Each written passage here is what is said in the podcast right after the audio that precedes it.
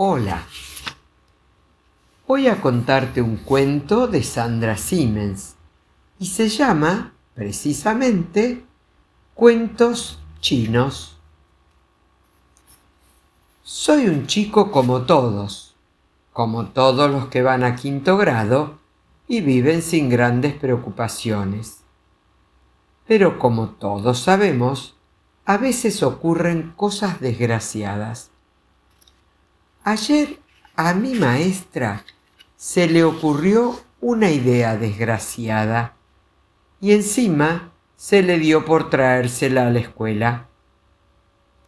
Después de darle muchas vueltas al asunto, llegué a la conclusión de que la señorita está desocupada.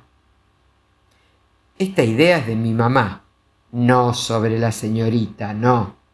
Ella dice que nuestra vecina Aide piensa pavadas todo el día y encima las dice porque no tiene nada que hacer. Yo estoy convencido de que a mi señorita le pasa lo mismo. Si no, ¿cómo se explica que se le ocurra pedir de tarea un cuento chino? Yo sobre chinos sé un montón Sé que inventaron la pólvora, el papel, el barrilete y me parece que la tinta también, pero no estoy seguro. Sí, sí, la tinta también, porque todavía se venden frasquitos de una tinta china. Pero de ahí a escribir cuentos chinos, la verdad es que no es ninguna pavada aunque pensándolo bien, yo no conozco a nadie que se haya muerto por escribir cuentos chinos.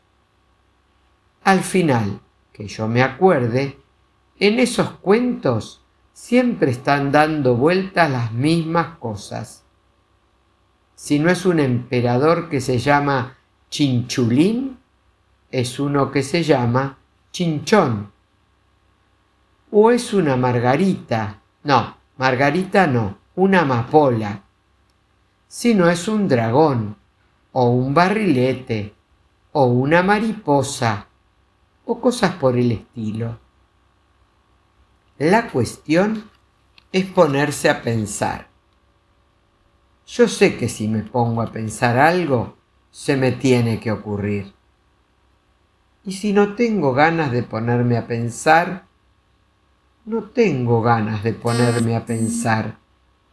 Si yo tuviera ganas, si de verdad tuviera ganas de ponerme a pensar, soy capaz de escribir mil cuentos chinos. Capaz que agarro al dragón, por ejemplo, y cuento la historia de un dragón muy terrible que incendiaba todos los pueblos. Y todos le tenían mucho miedo. Apenas lo veían, salían corriendo abandonando todo. Pero lo que nadie sabía era que el pobre dragón se había tragado una mariposa que le hacía cosquillas en la garganta y le daba hipo, y que cada vez que tenía hipo largaba fuego. Y así anduvo como cien años con hipo dale y dale incendiar pueblos, hasta que un día vio que había incendiado todo el imperio y se pegó tal susto, pero tal susto, que se le pasó. O podía escribir la historia del emperador que cortó una amapola con la tijera de cortar amapolas y la puso en un florero chino con agua y se quedó como un idiota mirándola. Los chinos son de hacer esas cosas. Entonces a la amapola le dio tanta rabia. Ah, porque el emperador no sabía que era una amapola venenosa a la amapola le dio tanta rabia que escupió todo el veneno que le quedaba y envenenó el aire. Al otro día amanecieron los dos muertos.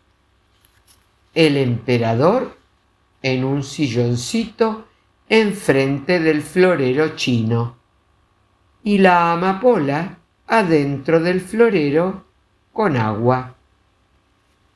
O si no, la historia del emperador Chinchu-do.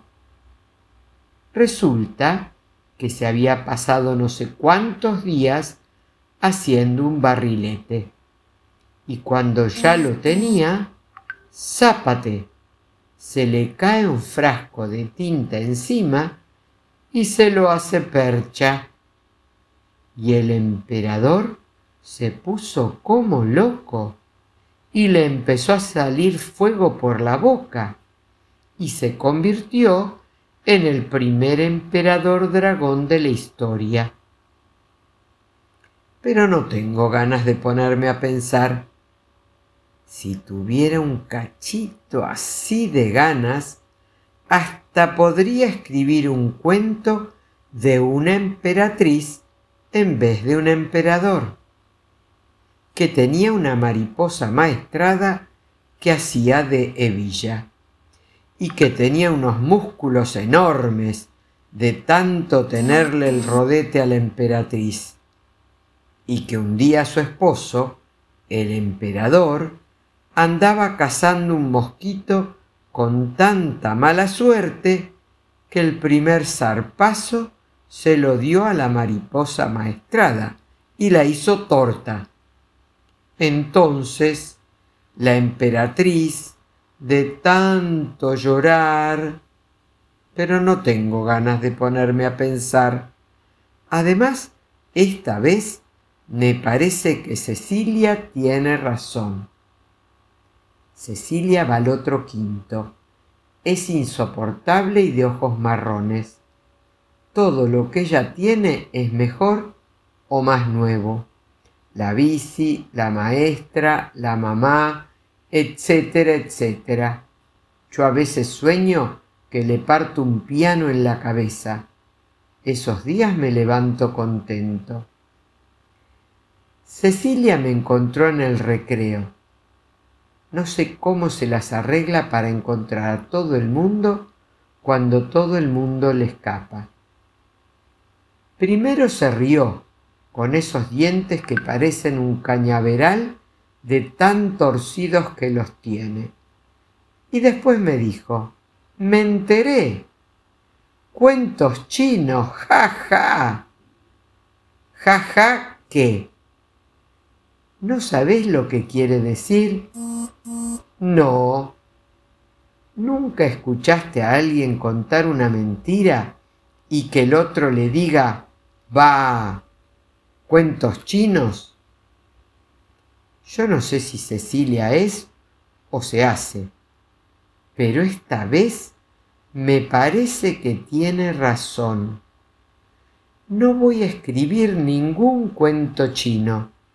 Se lo voy a decir le voy a decir a la señorita que yo tenía un amiguito chino y que en uno de esos días desgraciados, cuando volvía de la panadería, se le cayó un piano encima y lo hizo pomada. Desde entonces no puedo escuchar nada sobre chinos.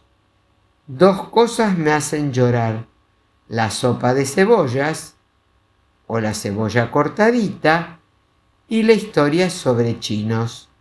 Mi mamá es muy buena y nunca me hace sopa de cebollas, y menos que menos me habla sobre chinos. Disculpe, señorita.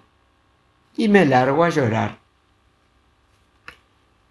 Espero que hayas disfrutado de estos cuentos chinos disparatados. Que tengas un hermoso día. Que Dios te bendiga.